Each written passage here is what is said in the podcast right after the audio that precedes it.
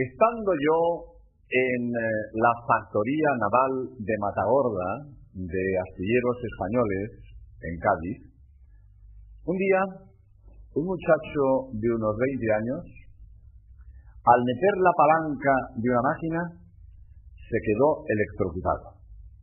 Cayó frío. Un charco en el suelo, me igual. Suponeos que un obrero que había pasado por allí antes, al ver un charco debajo de la palanca, piensa, ¿es peligroso? El que venga a meter la palanca encima del charco se va a quedar frito. Vamos a ver quién es el tonto que pica. Y se retira un poco, se sienta ahí a un lado y está esperando a, ver quién pica. Y debe venir un chico, ¿a qué va a ser este? ¿A qué es el idiota? ¿A que pica? ¿A que pica? Picó. Metió la palanca, cayó frito. Ese es un canalla. Ese es un canalla. Sabe que hay un peligro de muerte. Puede avisarlo y no avisa, es un canalla.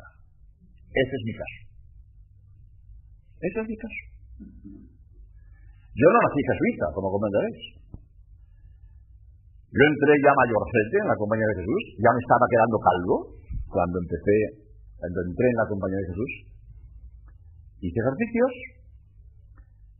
comprendí lo que es la vida eterna, lo que es el cielo, lo que es el infierno, lo que es el pecado, y comprendí que merecía la pena consagrarse a Dios y dedicar la vida entera a predicar por el mundo el mensaje de Cristo. Yo pensé que el mayor beneficio que yo hacía a la humanidad era transmitirles el mensaje de Cristo, lo que Cristo dijo de la vida eterna, del cielo, del infierno y del pecado. Pues por eso estoy yo aquí hoy. Vamos a hablar del pecado. Y vamos a hablar del pecado no porque a mí me guste ser aguafiestas, que eso no le gusta a nadie. No, yo creo que hago un favor hablando del pecado. Como hace un favor el que avisa de un peligro. Es como si ves a dos jugando con una bomba de mano. Oye, cuidado, que eso no es para jugar, que eso es para matar. Cuidado. El pecado es con una bomba de efecto retardado, una bomba de relojería, que hace efecto mortal, tremendo. Ahora, con efecto retardado, como el que se toma un, se toma un veneno y revienta los dos días. El que se retrasa el efecto no le quita la gravedad. El pecado es una bomba de efecto retardado. Voy a decir cuatro cosas del pecado. El pecado es la gran bajeza, el pecado es la gran locura, el pecado es la gran primada, el pecado es la gran canallada. Cuatro cosas. Primero, la gran bajeza. Todos presumimos de padres. A todos nos gusta tener un padre ilustre, el hijo de un, gran médico presume que su padre es ese médico. El hijo de un gran escritor, premio Planeta, presume que es hijo de ese escritor.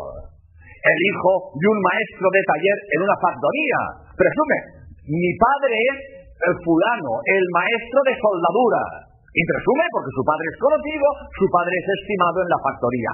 A todos nos gusta presumir de padre. Nosotros tenemos por Padre a Dios. Y siendo Dios nuestro Padre, por el pecado, nos hacemos hijos de Satanás. Elegimos a Satanás, lo dice la Biblia, lo dice San Juan. El que peca se hace hijo de Satanás. Y yo que soy hijo de Dios, que Dios me ha hecho hijo por adopción, rechazo la filiación divina y escojo la filiación de Satanás. Eso es el como un, matrimonio millonario, sin hijos, y adopta un niño de padre desconocido.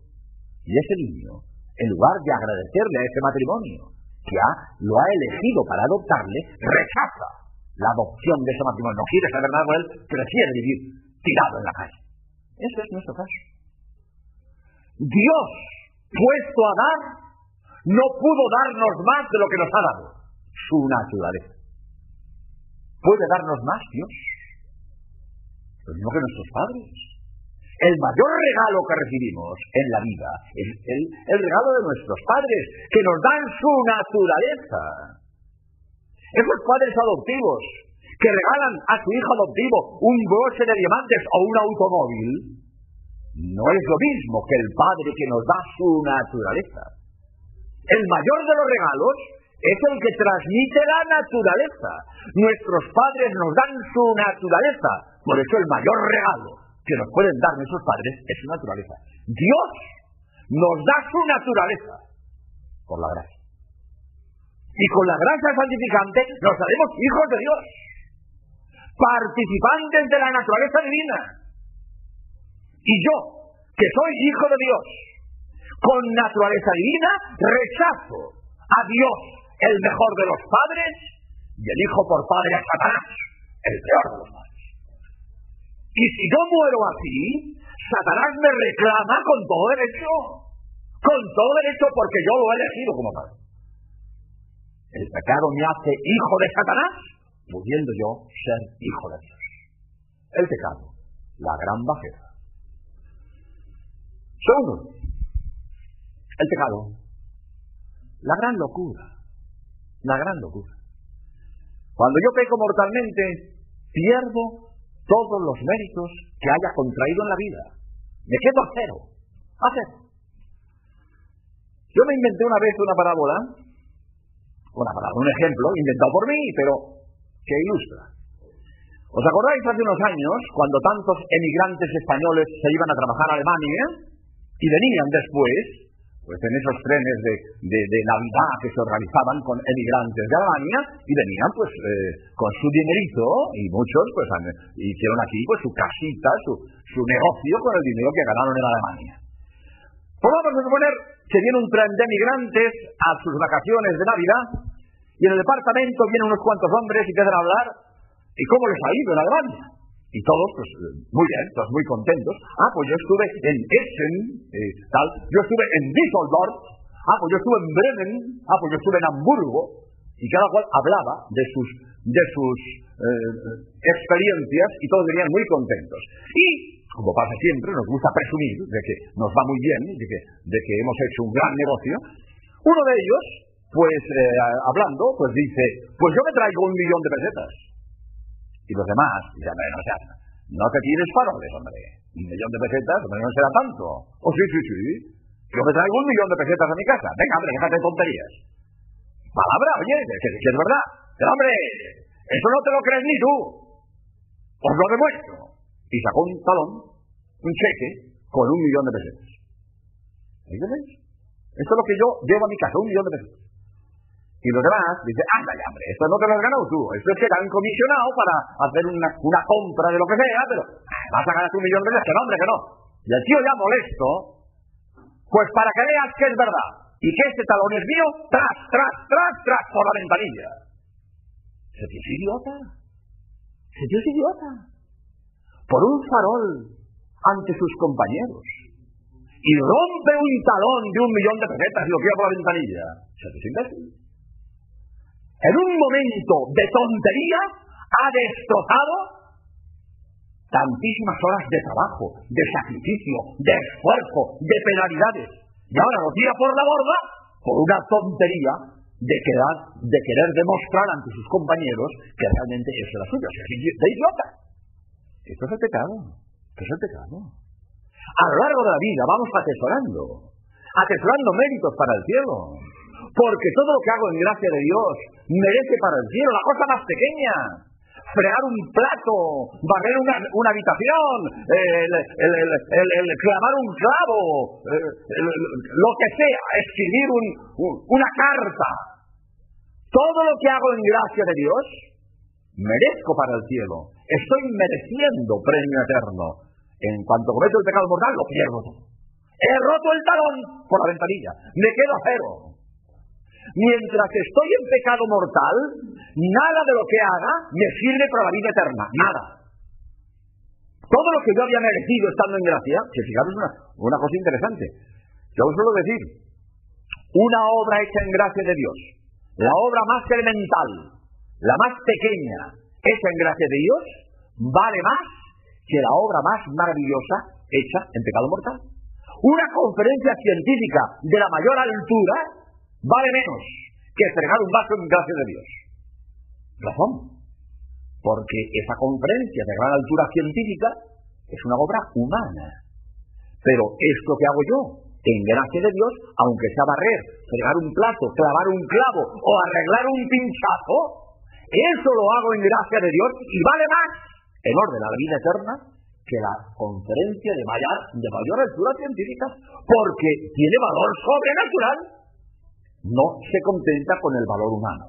Pues todo ese montón de obras buenas que he hecho en gracia de Dios, todo ese tesoro que he acumulado a lo largo de mis años en gracia de Dios, cometo un pecado mortal, lo tiro por abordar. Me quedo a cero. Y mientras estoy en pecado mortal, nada de lo que haga me sirve para la gloria eterna. Lo más que me sirve, las buenas obras hechas en pecado mortal, es para madurar mi conversión. Yo podré ir madurando mi conversión haciendo el bien, pero mientras estoy en pecado mortal, nada me sirve para la gloria eterna. Por eso, el pecado mortal, la gran locura, la gran locura. Porque tiro por la borda en un momento todo lo bueno que yo hubiera acumulado a lo largo de los años. Pero el pecado mortal es la gran primada. La gran primada. Mirad, a nadie le gusta hacer el primo. A nadie le gusta hacer el primo. El ser rubio moreno, ¿qué más da? El ser calvo o tener pelo, ¿qué más da? Pero hacer el primo, eso no le gusta a nadie. ¿eh? Eso no le gusta a nadie, nadie quiere ser primo. El pecado es la gran primada. Haces el ridículo, te toman el pelo, te engañan como un chino. Pues esto, es, esto es sentido común. Pero vamos a ver, hombre. Si tú entras en tratos con Satanás, ¿piensas que tú vas a engañar a Satanás? Pero es idiota. ¿Tú te crees que vas a engañar a Satanás? Que Satanás es ángel. Ángel caído. Pero ángel. Inteligencia de ángel. Como pecó, lo dice la Biblia, como pecó, se convirtió en demonio. Dice la Biblia, esos son los demonios. ¿Qué es el demonio? Un ángel pecador. Un ángel en el infierno. Pecó y se condenó. Pero es ángel, inteligencia de ángel. Por cierto. Voy a hacer un pequeño paréntesis, pero viene bien hablar del demonio un poquitín. ¿Por qué la gente no cree en el demonio? ¿Se ríe del demonio? ¿De acuerdo? Voy a contar la anécdota porque me indignó. Hoy por Radio Nacional, a un locutor que gracias a Dios lo han quitado, porque era un, anticlerical sinche y furesto, lo han quitado de Radio Nacional. Pero le oí esta entrevista, preguntando a la gente de la calle.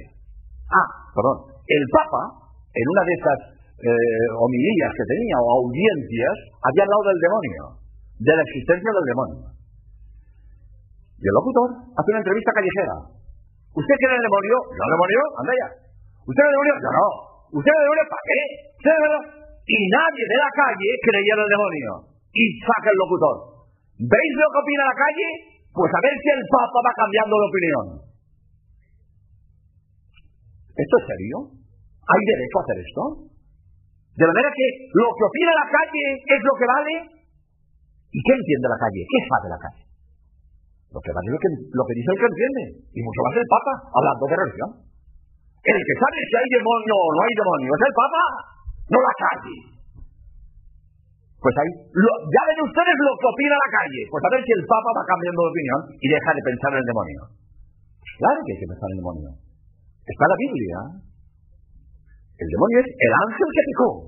Al pecar se convierte en demonio. Hoy por televisión, un espacio cuando había en aquel espacio llamado El Pulso de la Fe, le oí a don Salvador Muñoz Iglesias, catedrático de Historia de, de Sagrada Escritura en, Madrid, y dijo don Salvador Muñoz Iglesias, el que no crea en el demonio tiene que afirmar que Cristo se equivocó o nos equivocó, o nos engañó. Si no podemos admitir que Cristo Dios se equivocara, y si no podemos admitir que Cristo Dios nos engañara, tenemos que pensar que el demonio existe. Evidentemente, el demonio no tiene cuernos y rabo. No, no. Al demonio lo pintamos con cuernos, con rabo y con un pincho. Bueno, hay que pintarle de alguna manera. Es un espíritu malo. Y, y lo ponemos con cuernos, rabo, pincho. Pero digamos, el demonio ni tiene cuernos, ni rabo, ni pincho. Lo mismo que los ángeles no tienen alas. Y los pintan con alas. Los ángeles, una túnica eh, azul celeste o una túnica rosa pálido y unas alas. Los ángeles no tienen alas. Ahora, los espíritus buenos se pintan así y el espíritu malo se pinta con cuernos, con rabo y con pincho. Ya sabemos, el demonio no tiene ni cuernos, ni rabo, ni pincho, pero existe el demonio. Está en la Biblia, existe el demonio. ¿Qué les digo? Y existe con inteligencia de ángel. Yo os digo, cuando el demonio te ofrece una tentación y tú caes en la tentación, da por supuesto que te engaña. ¿no?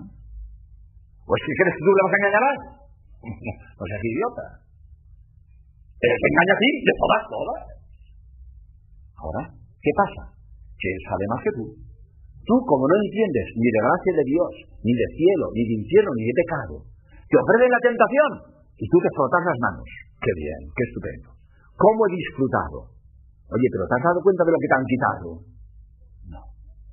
No. Sabes lo que te han quitado, porque no entiendes.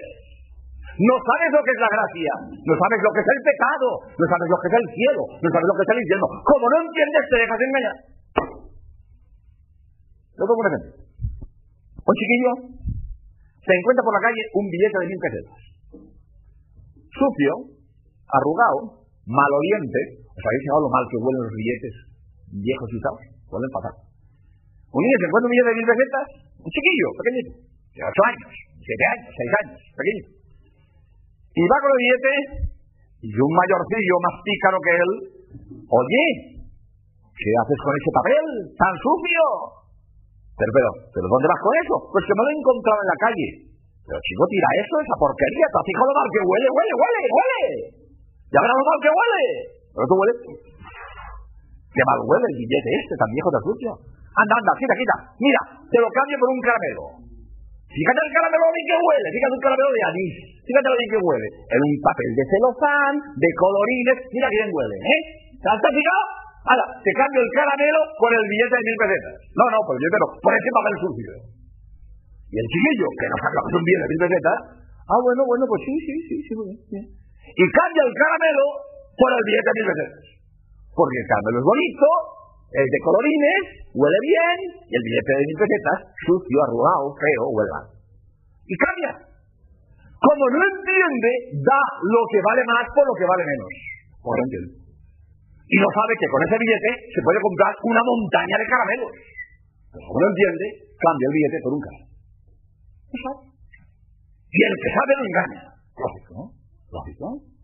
Tú tratas con el demonio, tú aceptas la tentación, tú pecas, da por entrada que te engaña. Pero seguro, vamos, seguro. No pretendes engañarle a él. Pues que sabes más que el demonio. ¿Eres más listo que los ángeles? Eres idiota. ¿Te engaña seguro? Otro ejemplo. Suponte que un día heredas de tu abuela un cuadro grande que ella tenía en su casa las casas antiguas, ¿eh?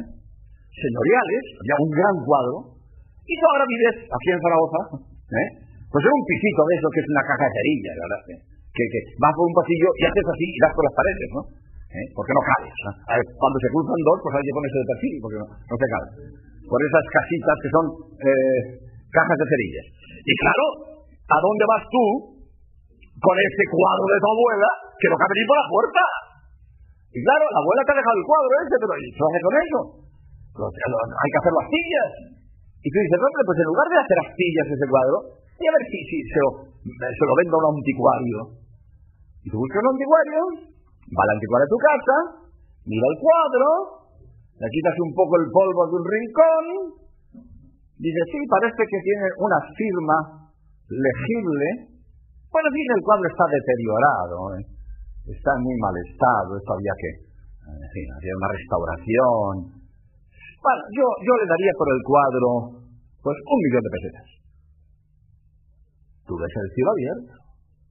Ese cuadro que no te sirve de nada, que lo pensabas hacer astillas, porque no cabe ni por la puerta de tu casa, y te dan un millón de pesetas. ¡Oh! ¡Qué negocio! he hecho yo. Y vas a tus amigos, oye, tengo una vista para los negocios. Figuraros que un cuadro de mi abuela, que no me sirve para nada, que lo iba a hacer astillas, lo he vendido en un millón de pesetas que yo tengo una vista. Soy un lince para los negocios. Pero hombre. ¿Tú te crees que si el, si el cuadro no valía menos de un millón, el anticuario que entiende llevar un millón? Cuando el anticuario te da un millón es que vale muchos millones, amigo. ¿Tú como no entiendes? Como no entiendes, te crees que vendiendo por un millón has hecho el negocio. Has hecho el primo. Lo que podía sacar todo ese cuadro. Lo voy a leer para, no, para dar datos exactos, no quiero equivocarme. Para dar datos exactos, porque es que eh, si no lo hubiera sacado el periódico, eh, pues esto parecía una exageración. En una galería de Londres, el 27 de noviembre de 1970, se subastó un cuadro de Velázquez, ¿eh? el retrato de Juan Pareja, y se compró por 400 millones de pesos. Hoy se expone en el Museo Metropolitano de Nueva York. 400 millones de pesetas por un cuadro. Lo que puede valer un cuadro. Y tú, porque te dan un millón, ¿qué has hecho el negocio? Has hecho el primo, hombre, has hecho el primo. Porque lo que te quitan vale más que lo que te dan. ¿No ves que el, otro entiende? Eh? El demonio entiende. Claro que entiende ese ángel. El que entiende eres tú que no entiendes ni de gracia, ni de pecado, ni de infierno, ni de gloria. No entiendes una palabra. Y aceptas la tentación creyendo eh, que eso merece la pena. No, pues no. De ninguna manera. Has hecho el primo de la manera más lamentable y más vergonzosa. El pecado, la gran primada. Y finalmente, el pecado, la gran canallada. La gran canallada. ¿Por qué? Porque ofendemos a Dios con los mismos dones que Él nos da. Me contaron una vez, creo que es histórico. A mí me lo contaron como histórico. No conozco los protagonistas, me lo contaron como histórico. En Murcia, un albañil, cursista de cristiandad, había reunido unos cuantos miles de pesetas porque quería reparar su casa tenía unas goteras, no sé qué, y él se iba a reparar su casa y, había, estaba ah, reuniendo dinero para comprar material para arreglar su casa. Pero en aquellas inundaciones que hubo en la zona murciana, pues a otro cursillista se le hundió la casa y se quedó sin nada. Entonces, este hombre, que tenía su casa deteriorada, pensaba arreglarla, quizás pensaba ampliarla, pero tenía casa. Cuando ve que su compañero se queda sin casa, coge esos miles de pesetas que tenía em, ahorrados y le dice a su compañero, tuyas son, que tú las necesitas más Le regaló sus ahorros que él durante mucho tiempo había ido reuniendo para arreglar su casa. Se las regala al otro porque tuyas son, que tú las necesitas más Vamos a suponer que ese compañero suyo, que recibe esos miles de pesetas, en lugar, en lugar de arreglar su casa, va y compra un broche de diamantes para regalárselo a la mujer de su compañero para camelarla y se fuga con ella. El sinvergüenza le traiciona a su bienhechor con los dones recibidos de él. Si no recibe esos miles de pesetas, no puede comprar el broche de diamantes. Y con el dinero que recibe de su amigo, camela a su mujer y se la roba y se fuga con ella. Es un canalla. Es un canalla. Ofende a su bienhechor con los dones recibidos de él. ¿Qué hacemos cuando pecamos? ¿Qué hacemos cuando pecamos? Ofendemos a Dios con los dones que de Él hemos recibido. Ofendemos con nuestro cuerpo, con nuestra salud, con nuestra libertad, con nuestra belleza. Yo a veces pienso, cuando veo a algunas mujeres, alguna vez lo he pensado, si no hubiera sido tan bonita, no sería tan pecadora. ¿Lo he pensado alguna vez? Dios la hace bonita y ella usa esa belleza para ofender a Dios que la hizo bella. Lo he pensado muchas veces. Y podríamos pensar nosotros, si hubiéramos nacido paralíticos, si hubiéramos nacido mongólicos, quizás seríamos menos pecadores. Estamos ofendiendo a Dios con los bienes recibidos de Él. ¿No es esto ser un canalla? Esto es para reflexionar. Si nosotros ofendemos al mayor bienhechor que hemos tenido en la vida, nadie ha sido con nosotros más bienhechor que Cristo, que muere en la cruz para que nosotros podamos salvarnos eternamente. Le costamos la vida. Él da la vida por bien nuestro. Y nosotros lo tratamos a punta pies. Ya la tiramos. Así respondemos nosotros al don que Dios ha hecho, dándonos la vida para que nosotros salvemos, nos salvemos eternamente. Hoy una anécdota, creo que es histórica, pero en no puedo dar más datos, creo que es histórica, y viene muy bien al caso. Cuando los alemanes invadieron Bélgica, en la última guerra europea, en un pueblo encontraron una resistencia y entonces cuando ocuparon el pueblo diezmaron a la población, a los hombres, formaron los hombres y 1, 2, 3, 4, 5, 6, 7, 8, 9 y 10 al paredón. 1, 2, 3, 4, 10 al paredón. Cada 10 hombres, uno al paredón para ser fusilado. Y estando en la fila, uno de los belgas que estaban allí contó más a que el alemán y se dio cuenta que era el décimo. Y dijo, mis hijos. Y el que estaba aquí se pone aquí.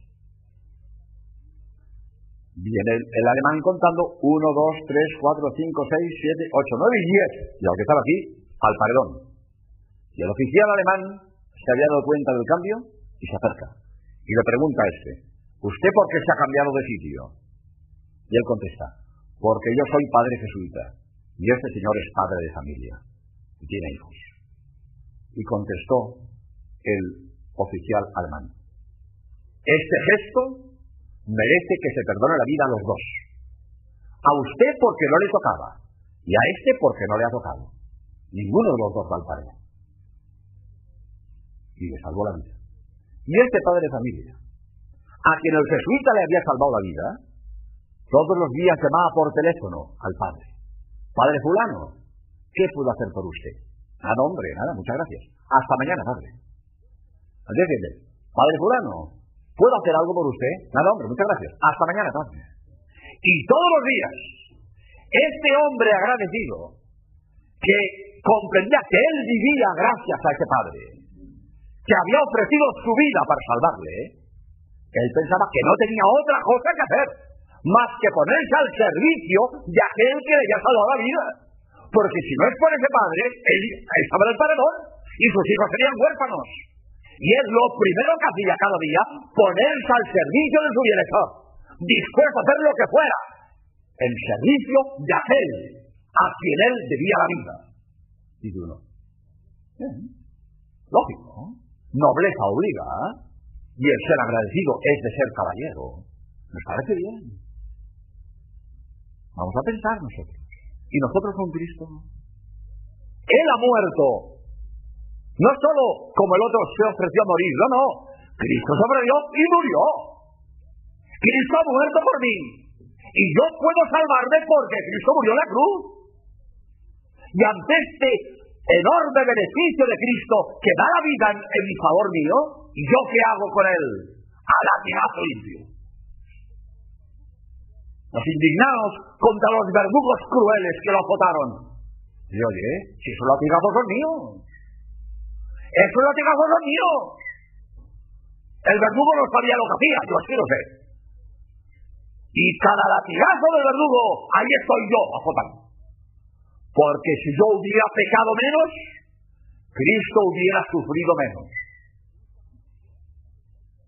Y lo que Cristo padeció, ahí estoy yo haciéndolo sufrir.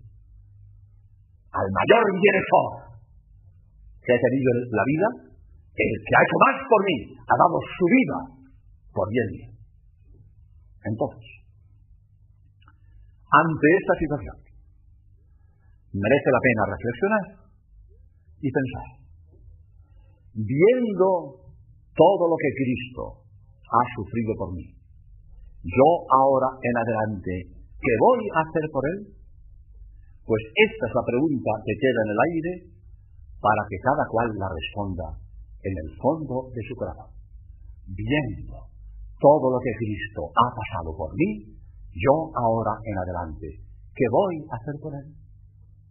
Pues quiera Dios que estas breves ideas sobre lo que es el pecado nos ayuden para que nunca más volvamos a ofenderle si es que le hemos ofendido y hagamos el propósito de responder con nobleza al amor y a las gracias que de él hemos recibido.